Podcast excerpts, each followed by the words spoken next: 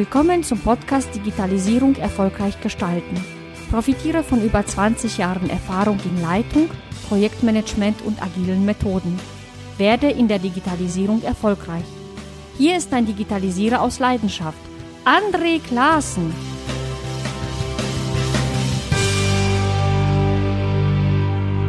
Hallo, liebe Hörerinnen und lieber Hörer. Mein Name ist André Klaassen und ich helfe Menschen in Projekten, agiler Arbeit und in der Digitalisierung erfolgreich und wirksam zu werden. In dieser Folge geht es um das Thema Agile Management. Für dieses Gespräch habe ich Christine Gebler eingeladen, die ich Anfang des Jahres auf der Konferenz Forum Agile Verwaltung kennengelernt hatte.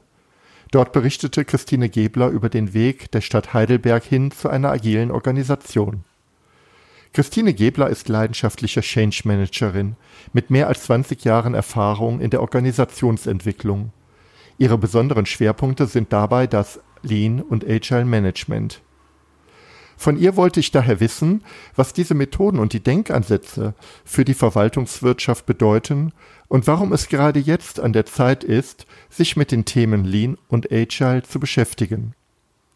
In dieser Episode erfährst du, was Lean und Agile Management sind, welche Bedeutung Lean und Agile für die Führungskräfte haben und warum die E-Akte nicht die Probleme der Digitalisierung alleine lösen wird. Und jetzt wünsche ich dir ganz viel Spaß mit dieser Episode. Ja, hallo, ich freue mich sehr, Christine Gebler hier bei mir zu Gast zu haben.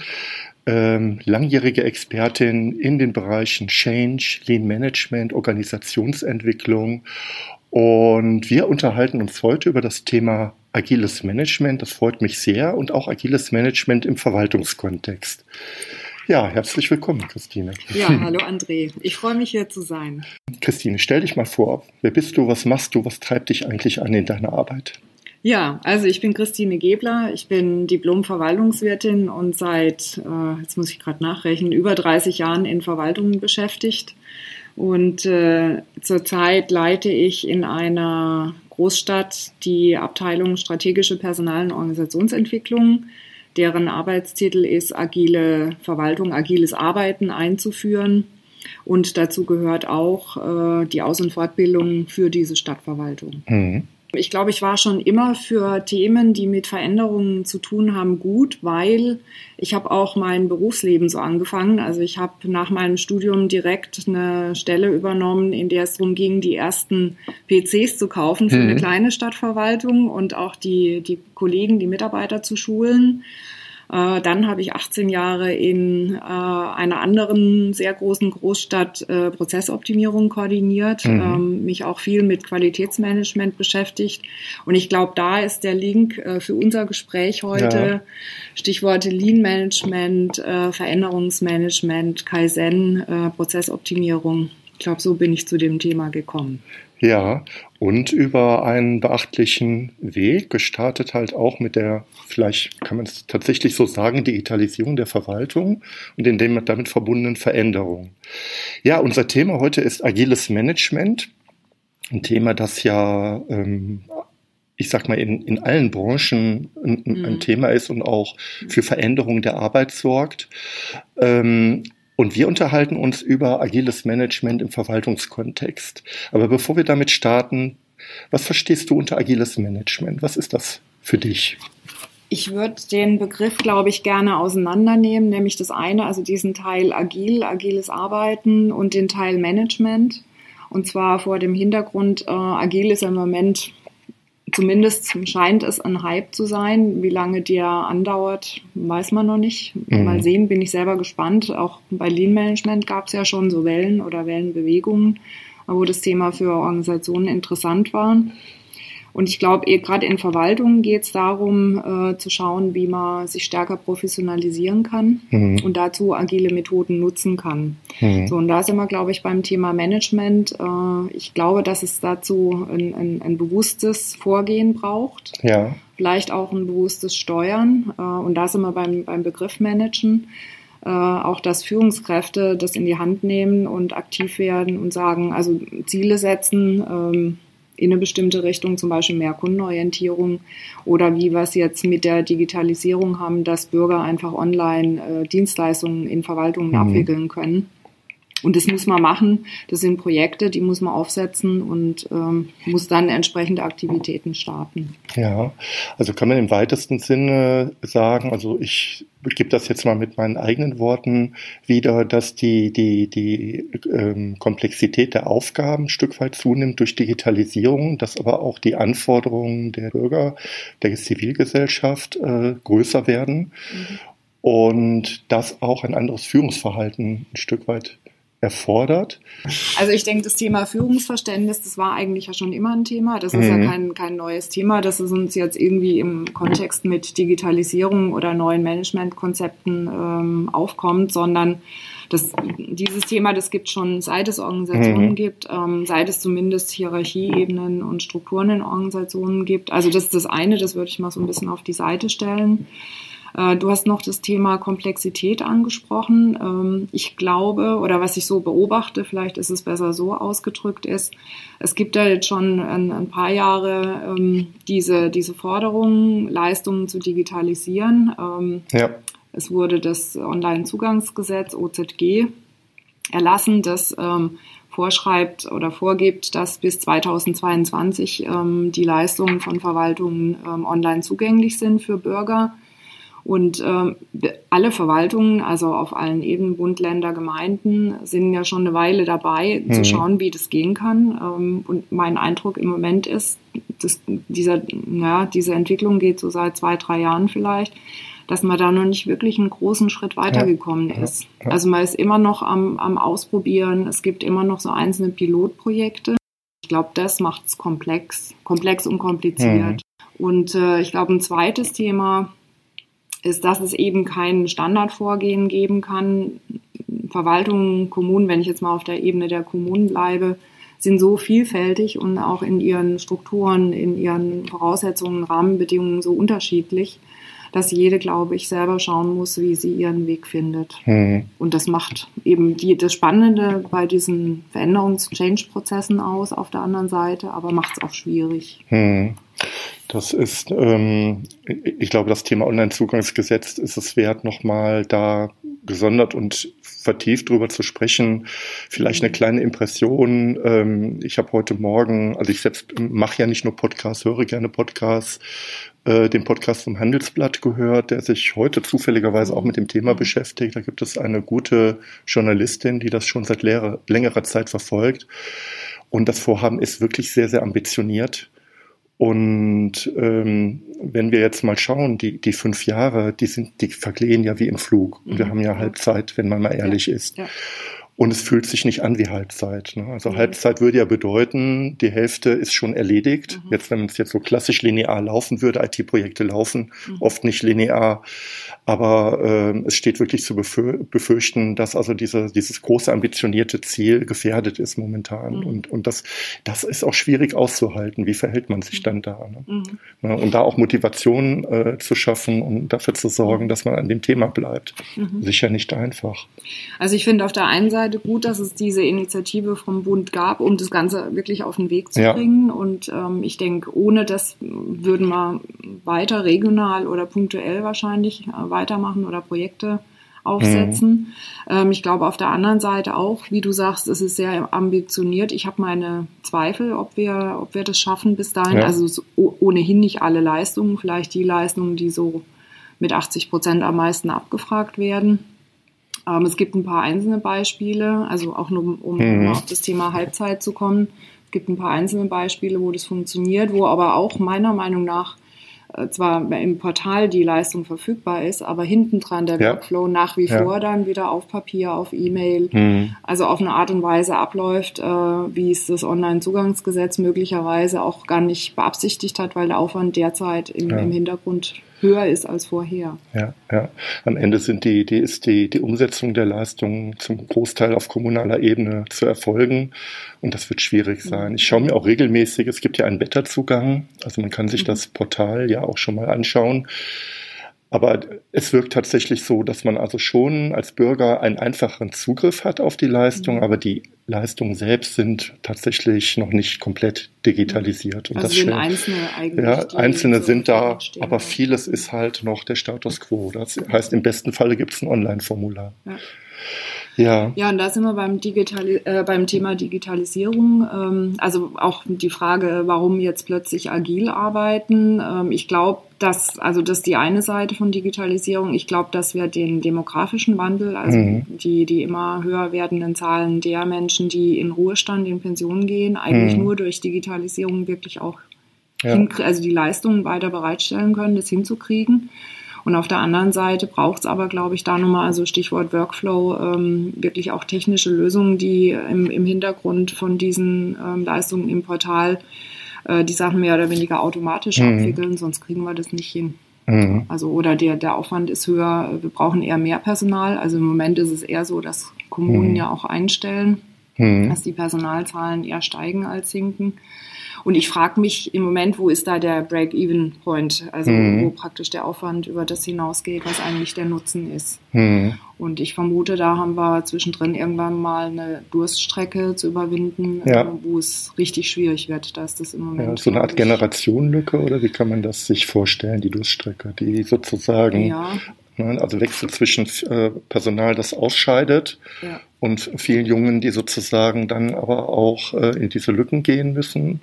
Ich glaube, dass da in dieser Zeit der Durststrecke, so nenne ich es mal, mehrere Probleme aufeinandertreffen. Also das mhm. Ausscheiden von erfahrenen Mitarbeitern, ähm, junge Mitarbeiter, die nachkommen, äh, mhm. die sich aber noch nicht auskennen, die wenig Erfahrung haben wir haben es heute Morgen auch äh, in einer Sitzung, in einer Konferenz ähm, vom Thema gehabt, ähm, dass junge Leute dadurch, also durch den, den Mangel der Arbeitskräfte am Arbeitsmarkt, sehr, sehr schnell Karriere machen können, aber wenig Erfahrungen mitbringen und äh, deswegen sehr schnell in hohe Posten kommen, mhm. was wir sich in unserer äh, Generation der, der Arbeitnehmer äh, mhm. noch gar nicht vorstellen konnte, also weniger Jahre in Spitzenpositionen ja, zu kommen. Ist für mich auch überraschend. Wusste ich nicht, dass das, also das so passieren kann zurzeit. Sieht, ja. sieht man so langsam, mhm. ähm, zeichnet sich jetzt so langsam ab. Also wo wir, ich sage jetzt mal uns Ältere, ich bin, mhm. gehöre jetzt auch nicht mehr zu den Jüngsten, ähm, einfach auch gespannt sind, wie das gehen wird. Mhm. wie das laufen wird. Und es wird sicherlich nicht alles zusammenbrechen, es geht immer irgendwie weiter. Mhm.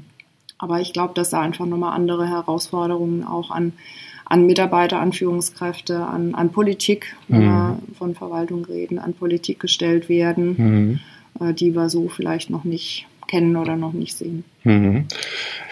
Das bedeutet, ähm, dass also mit den Dingen, die du benennst, ja auch ähm, das agile Management auch da nochmal eine andere Bedeutung bekommt in der Frage, was, was haben wir äh, für Führungskulturen künftigerweise, möglicherweise mhm. auch in der Verwaltung. Vielleicht ändert sich auch da was durch die Generation und durch einfach ein anderes Herangehen. Ich weiß es nicht.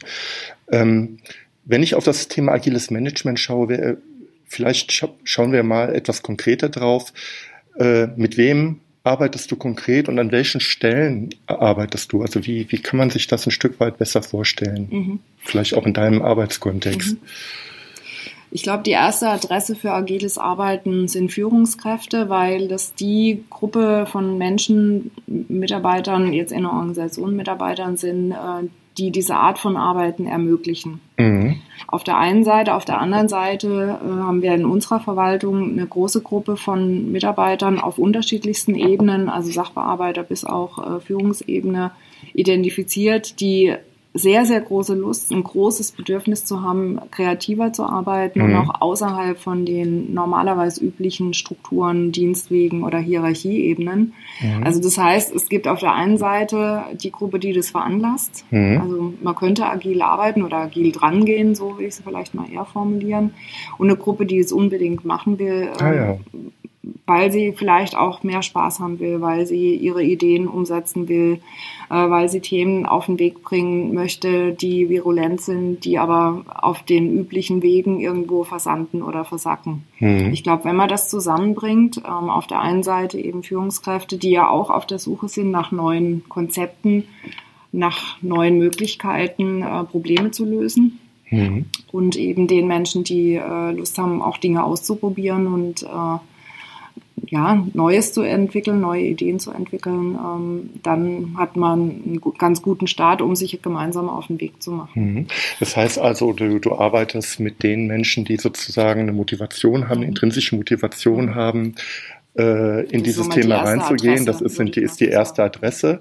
Da finden sich auch einige, mhm. die, die äh, sich auf den Weg machen, weil ich habe schon das Bild, dass es auch viele Skeptische gibt oder, oder abwartende Menschen, die einfach erstmal sagen, ähm, erstmal schauen oder vielleicht auch sagen, ich habe überhaupt keine Lust, mich mit diesem Thema zu beschäftigen. Mhm. Vielleicht auch eine gewisse Aversion dagegen haben. Ich habe mich gestern mit einer Führungskraft unterhalten, die, die sagt, äh, ich kann den Begriff einfach nicht mehr hören, mhm. Agilität. Ich kann ihn nicht mehr hören. Ja. Ähm, auch mit dem Argument, ist das denn schlecht, wie ich früher gearbeitet habe? Und sind denn nicht die Dinge, die dort benannt sind, Binsenweisheiten, die ich eigentlich in meinem Handeln auch schon äh, umgesetzt habe. Also ähm, solche Menschen gibt es auch. Da sind wir bei einem guten Argument und ich glaube, das ist einer der vielleicht auch Erfolgsfaktoren, wenn man an agiles Arbeiten drangehen will. Ich glaube, es ist ganz wichtig, äh, nicht zu sagen, okay, jetzt machen wir alles ganz anders und zwar komplett. Also das mhm. ist, glaube ich, eine der, der wichtigsten Aspekte dabei sondern das Alte zu wertschätzen. Also dass das, was da ist, es mhm. funktioniert ja auch. Genau. Und auch mit Digitalisierung. Es ist ja auch nicht so, dass wir jetzt komplett alles plötzlich digitalisieren und nur noch äh, über digitale Medien oder Wege arbeiten oder nur noch, es geht ja nicht nur noch um mhm. Softwareentwicklung, ja. sondern das sind eigentlich äh, an bestimmten Stellen für bestimmte Prozesse oder für bestimmte Produkte, Ergebnisse, Lösungen, ähm, die man beginnt einzuführen oder, oder neu zu entwickeln. So, und dann nochmal zurück zum, zum Thema, ich kann es eigentlich schon nicht mehr hören, mhm. das verstehe ich total gut. Mhm. Mir geht's manchmal auch ähnlich, wo ich Momente habe, wo ich so denke, Veränderungsmanagement oder Change Management oder Prozessoptimierung. Mhm. Ich habe seit über 20 Jahren mit diesen Begriffen zu tun und ähm, denke auch, eigentlich, eigentlich kannst du es nicht mehr hören. Ja. Äh, auf der anderen Seite ist es eben eine Überschrift, äh, auf der oder auf der Ebene, auf der man sich dann gemeinsam, wenn man sich unterhält, äh, über die Dinge verständigen kann kann, die mhm. man meint. Und die heißen halt teilweise auch immer noch gleich. Mhm. So, aber nochmal zurück zum Agilen vielleicht. Also Stichwort Wertschätzung des Alten. Ähm, ich glaube, da kommt auch nochmal ein anderes Thema in Verwaltungen hoch. Äh, kann ich denn eigentlich in der Verwaltung alles agiler machen oder nicht? Mhm.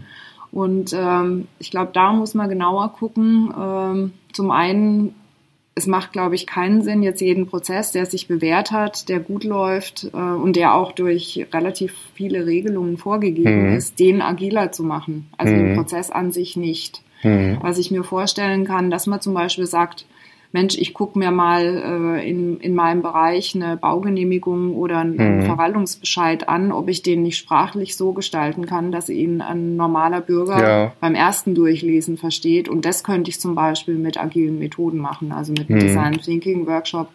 Da könnte ich dran gehen. Mhm.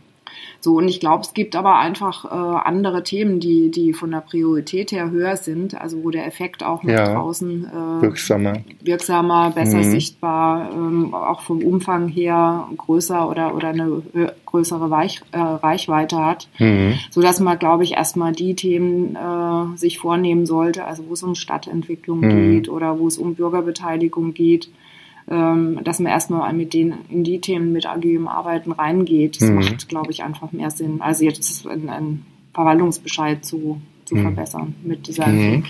mhm. Ich bin da jetzt ein bisschen zwiegespalten. Ähm, ich bin ja mit dem Thema Agilität nicht als Change Manager, sondern als IT-Experte in Berührung gekommen.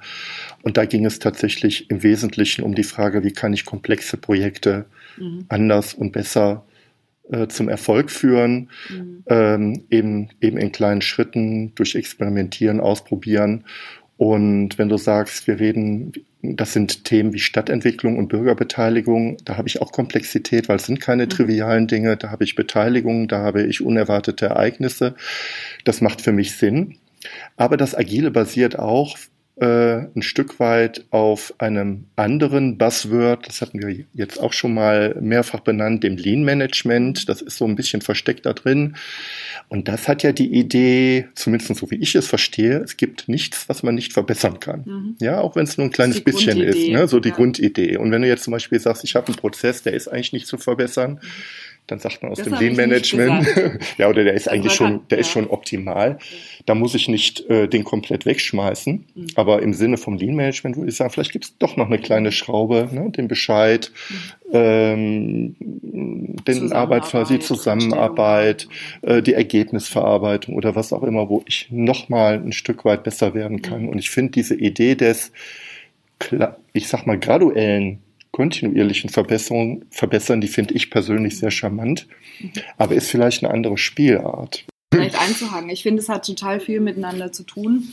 Ja. Und ich, äh, meiner Meinung nach kommen viele von den Instrumenten, die ich jetzt im Agilen wiedersehe, eigentlich aus dem Lean Management. Also das ist das mhm. eine, ein Beispiel, die Methode mit dem fünfmal Warum-Fragen mhm. taucht, oder ich sehe sie jetzt wieder im agilen Werkzeugkasten, die gibt es eigentlich schon ewig, auch im, mhm. im Kaizen, im, im KVP, also im Wer das vielleicht kennt, im A3-Bogen für Verbesserungen, mhm. äh, die ich aus der Automobilindustrie kenne von 1900 90, ja, Mitte 90er. Das war so die Zeit. Mhm. Also von daher, für mich ist es, glaube ich, eher so eine Art Weiterentwicklung oder auch eine neue Überschrift über ein, ein neues ähm, Toolset oder Methodenset, mit dem man sich jetzt beschäftigt.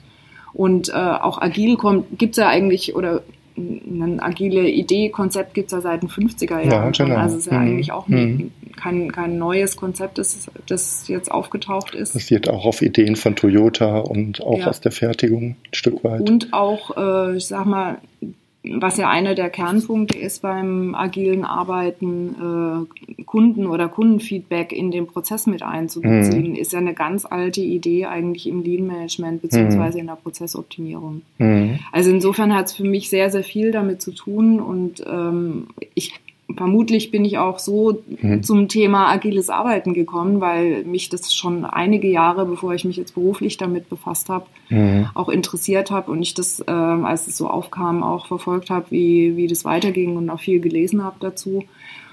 Und von daher, für mich ist es nichts Neues, sondern äh, es greift jetzt in einem anderen Kontext Softwareentwicklung äh, einfach nochmal Methoden auf, die es schon mhm. lange gibt. Mhm. Und ich finde dadurch, du hast eben über Wellenbewegung gesprochen bei solchen Dingen, ähm, für mich persönlich kommt das Lean Management jetzt mehr zum Tragen durch das Vehikel Agilität, mhm. weil man eben sich damit beschäftigt und fragt, okay, was sind denn eigentlich Wurzeln und Grundideen? Und so bin ich zu dem Thema Lean Management gekommen, war jetzt in diesen nee, war das jetzt dieses Jahr? Ich glaube, dieses Jahr auf einer Lean Management Konferenz in Mannheim und äh, war auch ich erstaunt. Glaub, wir waren ja, wir waren auf der gleichen Lean Around the Clock mhm. und ähm, hatte ursprünglich gedacht, das ist ein reines Fertigungsthema. Ja, mhm. da, da, das sind nur äh, Industrieingenieure, aber nein, äh, in allen Branchen findet das statt und halt auch Verwaltungsmenschen. Ja, du warst ja auch da, mhm. ja. waren da aber noch nicht viele. Das sage ich auch dazu. Das sind einzelne, genau. Ja, einzelne Personen. Für mich ist Lean Management eigentlich ein Change-Thema. Mhm ähm, weil es auch vom Ursprung her immer um die Veränderung von Haltungen geht. Und da mhm. sind wir wieder auch, äh, worum es beim agilen Arbeiten oder bei, bei der Einführung von agilem Arbeiten geht. Also erstmal um Haltung, auch von Führungskräften. Da sind mhm. wir bei der Ebene der, der Führungskräfte. Und ähm, ich würde gerne nochmal auf einen Aspekt zurückkommen, mhm. auch was, mit dem man sich ja beim agilen Arbeiten beschäftigt gibt ja manchmal den, den Eindruck, dass man agil arbeitet, um jetzt irgendwie diese agilen Methoden zu verwenden. Ich glaube, der zentrale Punkt dabei ist, dass man nochmal schaut, man macht es ja eigentlich, um ein Problem zu lösen ja. oder was Neues zu entwickeln. Mhm. Und das Gleiche finden wir im Lean Management wieder. Mhm. Ja, also, äh, dass man eigentlich mit Lean Management oder in, in Japan heißt es Kaizen oder, oder KVP, im, äh, jetzt hier in Europa, USA, also kontinuierlicher Verbesserungsprozess. Also dass man da Themen aufgreift, wo es ein Problem gibt, wo es ein, ein schon beträchtlichen Leidensdruck gibt, warum er sich dieses Themas abseits vom Tagesgeschäft annimmt, um das zu lösen. Mhm. Ich glaube, das ist ja nochmal ein zentraler Punkt. Also, dass man es nicht um der Methoden selbst willen macht, mhm. sondern weil man eigentlich sich weiterentwickeln will, weil man ein mhm. Problem lösen will oder ein neues Konzept, eine mhm. neue Idee umsetzen will. Mhm. Mhm.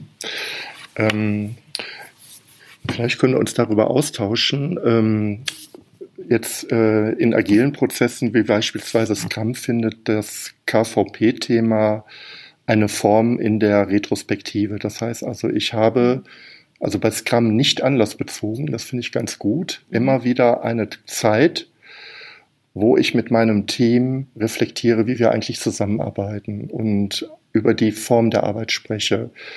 Und das gefällt mir ganz gut, weil eben nicht erst der Anlass kommen muss mhm. und man den vielleicht auch schiebt oder gar nicht oder sagt, wir haben dafür keine Zeit, wir müssen weiterarbeiten, sondern wirklich sagt, nein, halt, stopp, wir nehmen uns die Zeit. Und wenn wir keinen Anlass haben zum Verbessern, dann arbeiten wir weiter.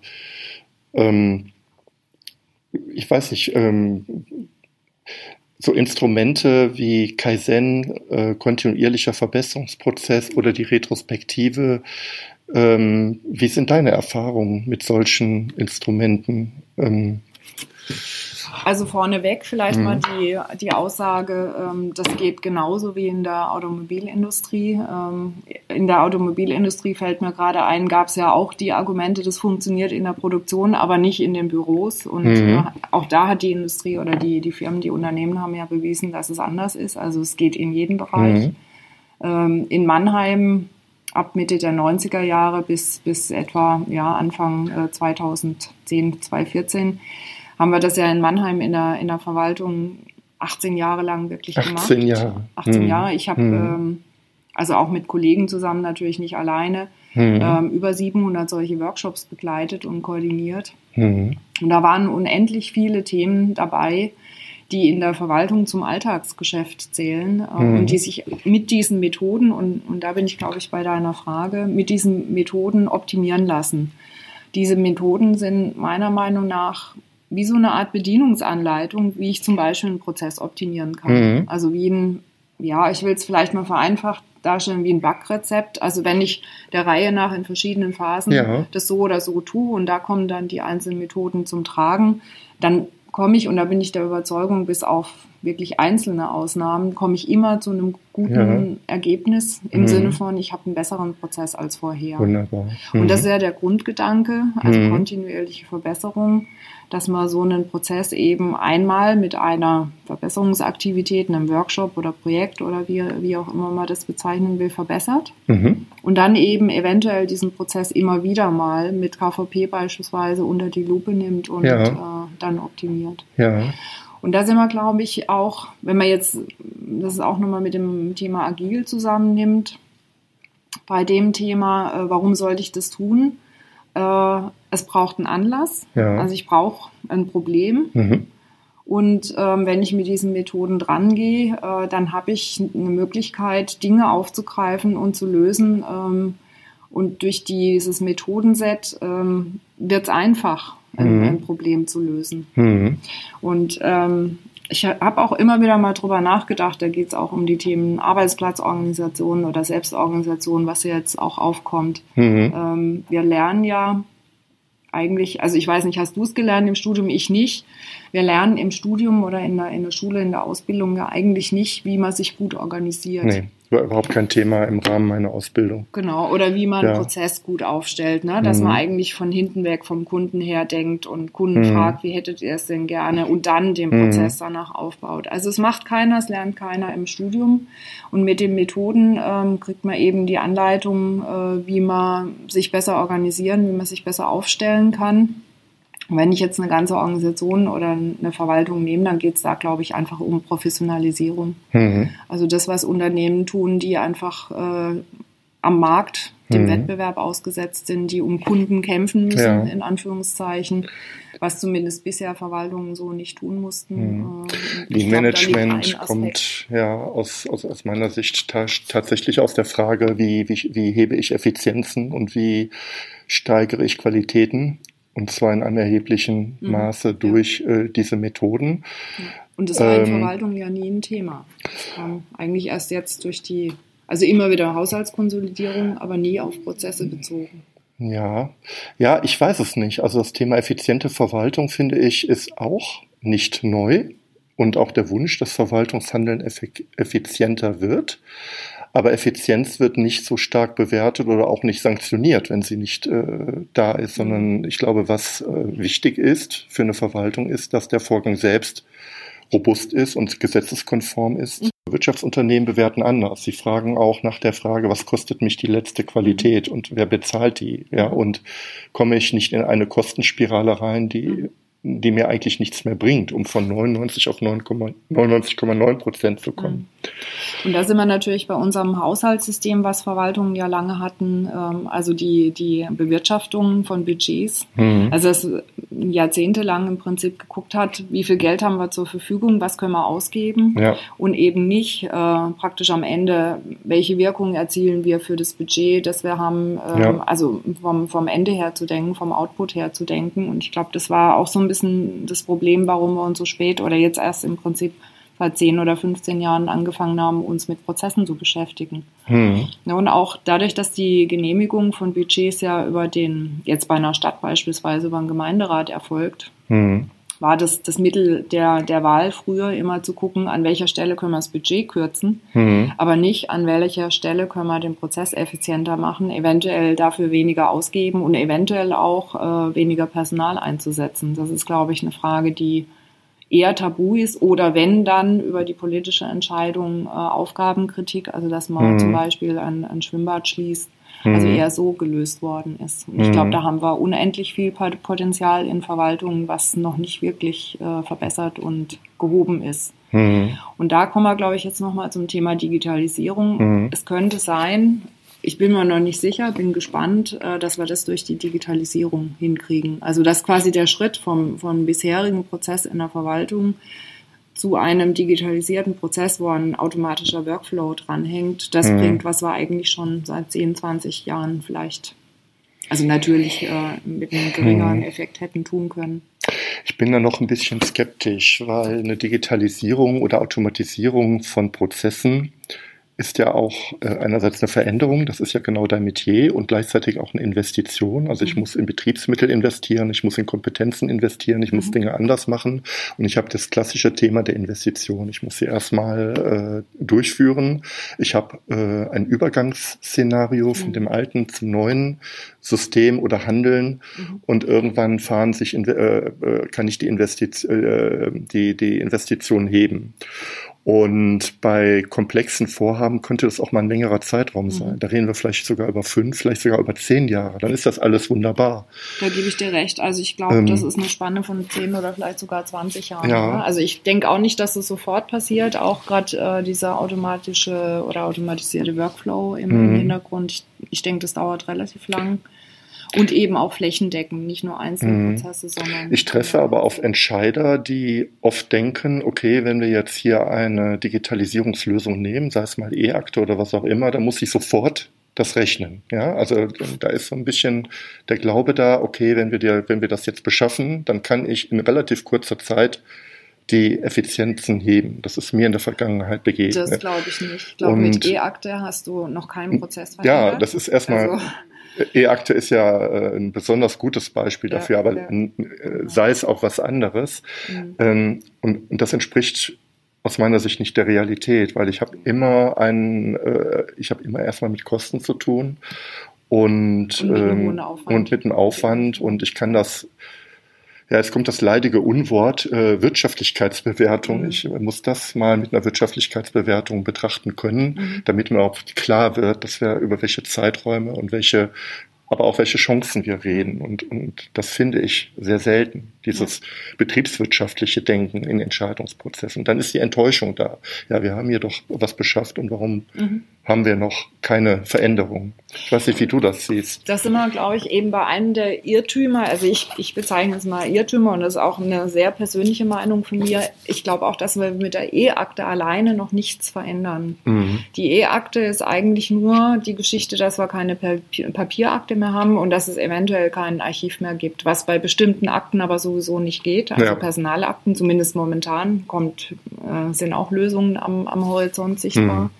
Aber mit der E-Akte ist der Prozess ja noch nicht verändert und auch also der Prozess der Bearbeitung. Mhm. Das heißt, im Moment sind wir auf dem Stand ähm, in, in den Bereichen, wo wir schon E-Akte eingeführt haben, dass die Sachbearbeitung, ähm, die das gemeinsame Produzieren von Ergebnissen, sage ich mal, zum mhm. Beispiel auch in Besprechungen, wenn mhm. mehrere Bereiche beteiligt sind und sich abstimmen müssen, funktioniert ja immer noch genauso wie bisher. Ja, ja. Das heißt, die E-Akte an sich bringt meiner Meinung nach erstmal keine, keine höhere Effizienz. Mhm. Also das ist vielleicht ein Zwischenschritt, um äh, später dann im Rahmen der Digitalisierung, wenn es wirklich um Prozesse, um, um Workflows, um, um Softwareanwendungen, die äh, Produkte hm. erstellen geht, hm. da kommt der nächste Schritt, der, der da relevant ist. Ich muss mir den Prozess anschauen und äh, an dem Prozess arbeiten. Da kann eine E-Akte helfen. Mhm. Äh, ist aber die E-Akte als, als, als elektronischer Ersatz einer Papierakte bringt erstmal keine, keine ja. Veränderung. Ja. Ähm, wobei ich aber mutmaße oder, oder auch nicht mutmaße, auch der festen Überzeugung bin, die E-Akte als ähm, Unterstützung für, für, für Prozesse ist äh, schon sehr, sehr wichtig. Und sie bringt aus meiner Sicht ein Stück weit Robustheit rein. Ich habe andere Zugriffsmöglichkeiten, mhm. andere Recherchemöglichkeiten. Also da sind auch an der Stelle äh, Vorteile da, die aber nicht direkt in der Bearbeitung liegen, sondern in anderen Themenfeldern. Ich, ich glaube, sie erleichtert das Zusammenarbeiten. Also man kann sie schneller, also sekundengenau äh, in einen anderen Bereich schicken. Ähm, die Akte ist nicht, also wenn ich jetzt in einer Organisation bin, die mehrere Standorte hatte. Beteiligungsprozesse werden vereinfacht. Ne? Genau. Man kann hm. zum Beispiel sternförmig versenden, was mit einer Papierakte nicht geht. Also natürlich gibt es Vorteile und auch nochmal, ähm, je stärker wir auf das Thema mobiles Arbeiten umstellen oder ja. Homeoffice, also dass jemand eben von zu Hause auf Akten zugreifen kann, das geht mit einer Papierakte Akte ja gar nicht. Ja, ne? Also ja. klar, von mhm. daher hat man Erleichterungen oder Lösungen, aber wie gesagt, der Prozess der Bearbeitung ist deswegen noch nicht verbessert. in seinem Kern äh, verbessert, mhm. genau. Mhm. mhm. Mhm. Wir haben über Lean Management gesprochen. Ich glaube, was dich ja fasziniert hat, waren diese sieben Todsünden. Die sieben Todsünden des Lean Managements. Vielleicht, ähm, das ist ein kleiner Fauxpas, ähm, müssen wir, bevor, bevor wir auf die Todsünden zu sprechen können, wir haben die ganze Zeit über Lean Management gesprochen. Mhm. Ich bin ehrlich, bin mir nicht sicher, ob jeder Hörer was mit dem Begriff anfangen kann. Was ist denn Lean Management eigentlich? Äh, Lean Management ist eigentlich eine Philosophie. Also ich fange jetzt wirklich ganz vorne an, nämlich mhm. in den 50er Jahren äh, bei Toyota. Ähm, Lean Management ähm, sagt man, geht zurück auf die Philosophie, die Toyota in ihrem, ähm, in ihrer ja, Firma, in ihrer Organisation lebt, um äh, möglichst optimale Prozesse, aber auch kombiniert damit äh, für Mitarbeiter möglichst optimale Bedingungen äh, mhm. herzustellen. Mhm. Also insgesamt, wenn man das komplette ähm, System oder die, die komplette Organisation äh, sich anguckt, optimale Bedingungen für die Herstellung von Autos in dem mhm. Fall. Mhm. Ähm, von Produkten. Aber der Mitarbeiter steht auch dabei im Fokus. Der Mitarbeiter steht im Zentrum. Ja. Ähm, es herrscht die Auffassung, dass die Mitarbeiter die Experten sind. Also auch mhm. jeder, der irgendwie operativ in, in Abläufen drin ist, also ist Experte für das, was er täglich tut, ist mhm. Experte mhm. für das, was täglich an Fehlern auftaucht. Mhm. Und ich glaube, das ist so die, die Grundphilosophie,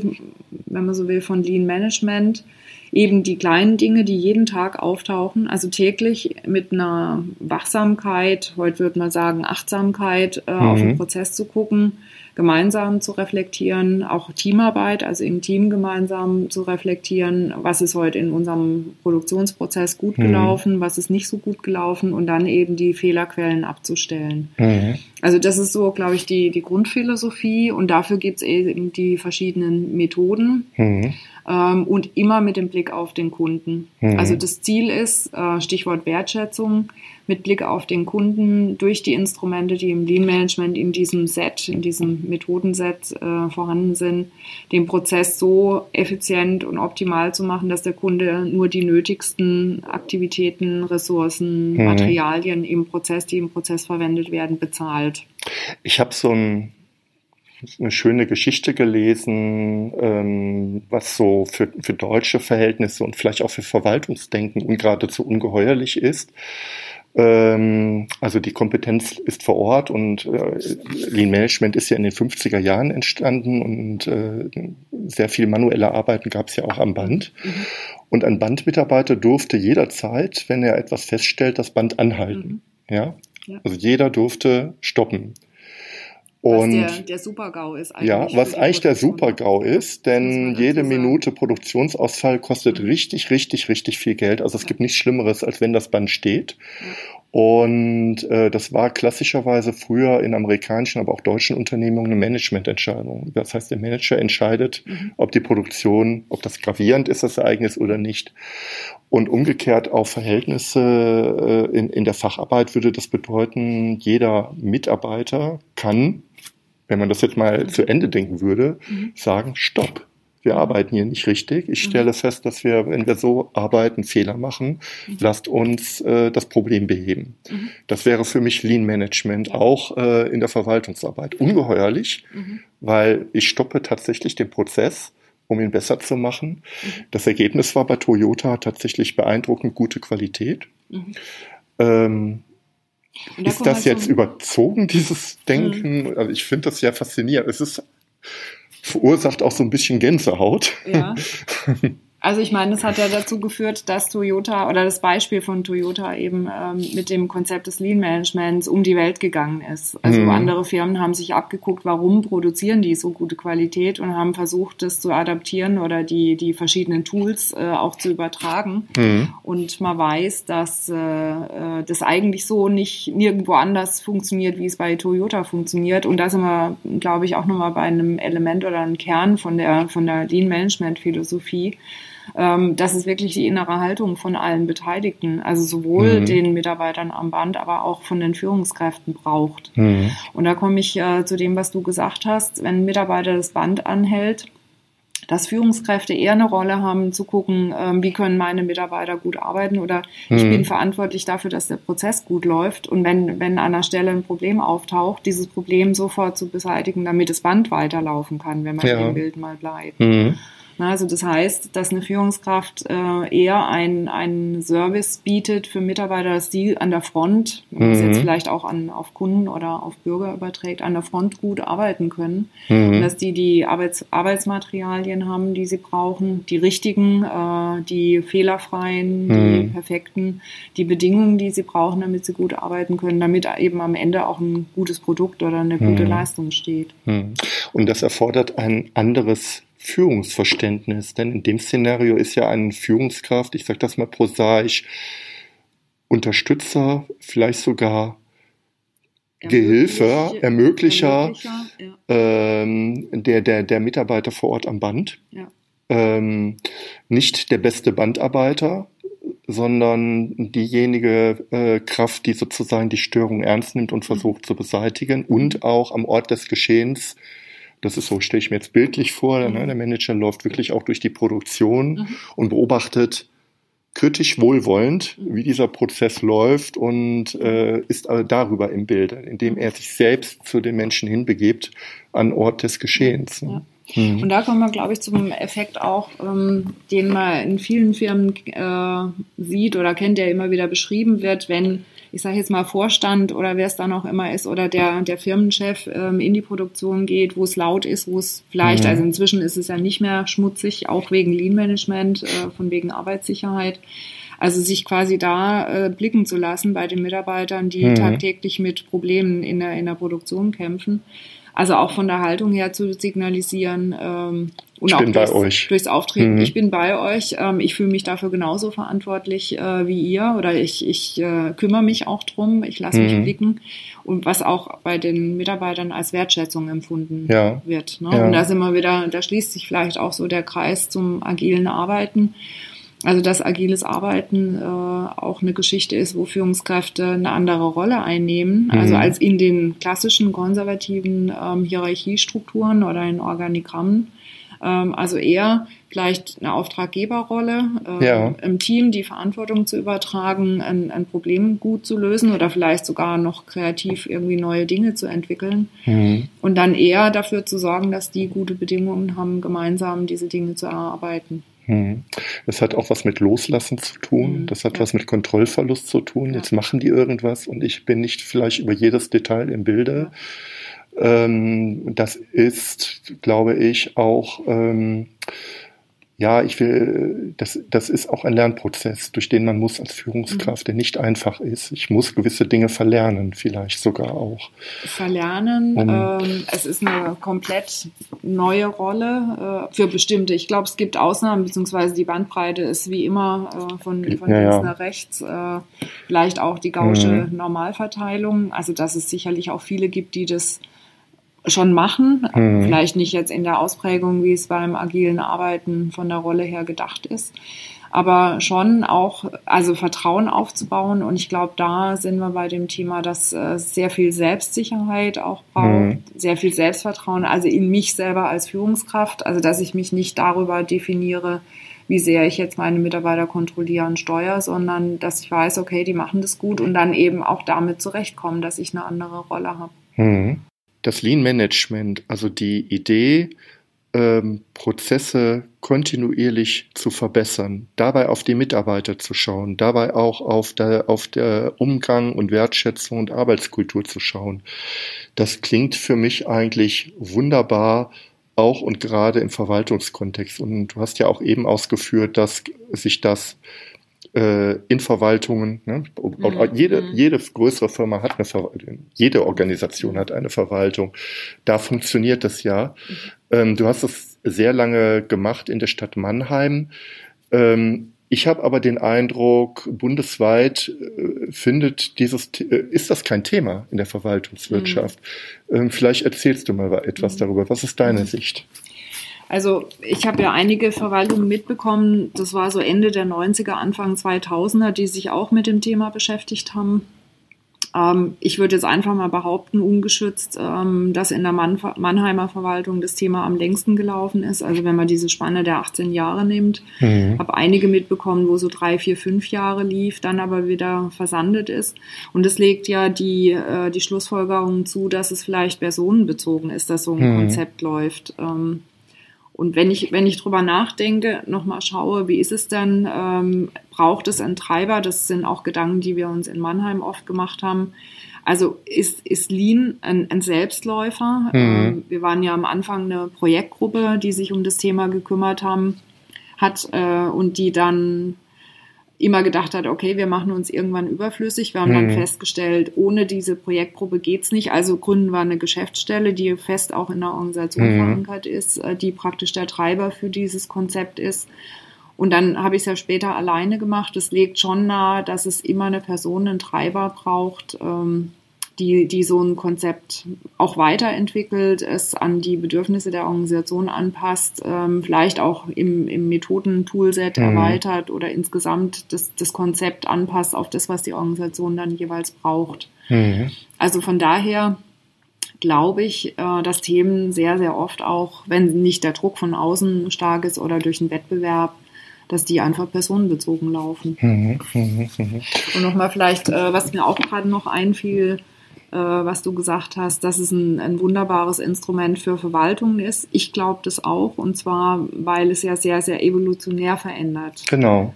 Auf der Arbeitsebene, es ist wenig komplex, es ist machbar, ähm, es ist ein kleines Schnellboot, das man ja. da nehmen kann, um Prozesse zu verändern, weil es ja immer mit Wortmitteln auch verändert und weil man Themen natürlich auch ausgrenzt, ähm, die mhm. große Investitionen oder IT oder so bedürfen.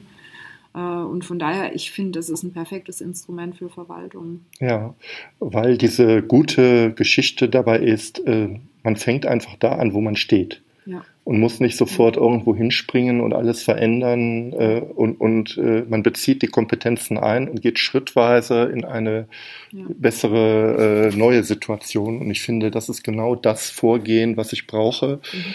Ähm, um nicht nur besser zu werden, sondern und auch zu lernen, sondern um wirklich auch, ich, ich, ich sag jetzt mal, ähm, zu gro große Veränderungen zu verhindern, die sich vielleicht auch kontraproduktiv erweisen mhm. und auch zu einer sehr starken Demotivation führen. Mhm.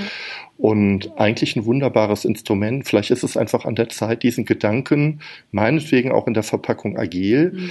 ähm, wieder stärker zu äh, äh, in den Vordergrund zu rücken. Denn wir kriegen ja das Online-Zugangsgesetz, Digitalisierung, Demografie ja nicht hin, ohne dass mhm. wir was ändern. Und mhm. warum das nicht mit Methoden des Lean-Managements tun? Also ich glaube, da schließt sich wirklich der Kreis, äh, wobei es ja nicht nur die großen Themen auch sind, die man mit agilen Methoden äh, verändern kann oder auf den Weg bringen kann, sondern auch die kleinen. Also ja, vielleicht sogar insbesondere. Ja, mhm. Besprechungen oder so, mhm. dass man einfach, was du ja vorhin auch gesagt hast, mit der Retrospektive zum Beispiel, sich nur, nicht nur darüber unterhält, was jetzt auf der Sachebene gut gelaufen ist, sondern eben in der Retro auch darüber, wie haben wir denn gut zusammengearbeitet? Mhm. Wie, wie ging es mir heute mit, mit unserem Workshop oder ähm, was können wir in der Zusammenarbeit? Das sind unsere Erwartungshaltungen. Ja. Ne? Brauchen wir vielleicht eine an, müssen wir äh, vielleicht auch mal ähm, andere Regeln haben, wie wir uns treffen? Ja. Ne? Wie gehen wir um mit Einladungen und Nicht-Einladungen oder mit Ergebnissen? Ja.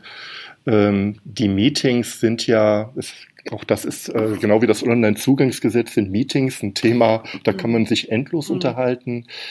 Ich bin auch der Meinung, ähm, Meetings sind ein wunderbarer Ausgangspunkt für Veränderungen, weil die mhm. spiegeln sehr gut wider, wo eine Organisation steht. Mhm. Die sind ja. ein guter Spiegel für die ja. Kultur. In meinem Wechsel erlebt, genau. Und vielleicht ist es auch, ja, vielleicht rundet es das gut ab, wenn man sagt, äh, ich glaube, dass durch die agilen Methoden ähm, Arbeiten auch menschlicher wird. Also weil mhm. diese agilen Methoden auch mehr Spaß mitbringen, eben weil man auch auf die Beziehungsebene geht, über die mhm. man sich austauscht, äh, wie man zusammenarbeitet und eben nicht nur die, die Sachebene oder das, worum es dann eben auf finanzieller oder Prozessebene geht. Mhm. Und das finde ich eine wirklich schöne Entwicklung. Ich glaube, das ist auch einer der Gründe, warum äh, agiles Arbeiten mir auch ans Herz gewachsen ist und ich dafür auch stehe, das in unserer Verwaltung einzuführen. Ja, dann kommen wir jetzt zum Abschluss.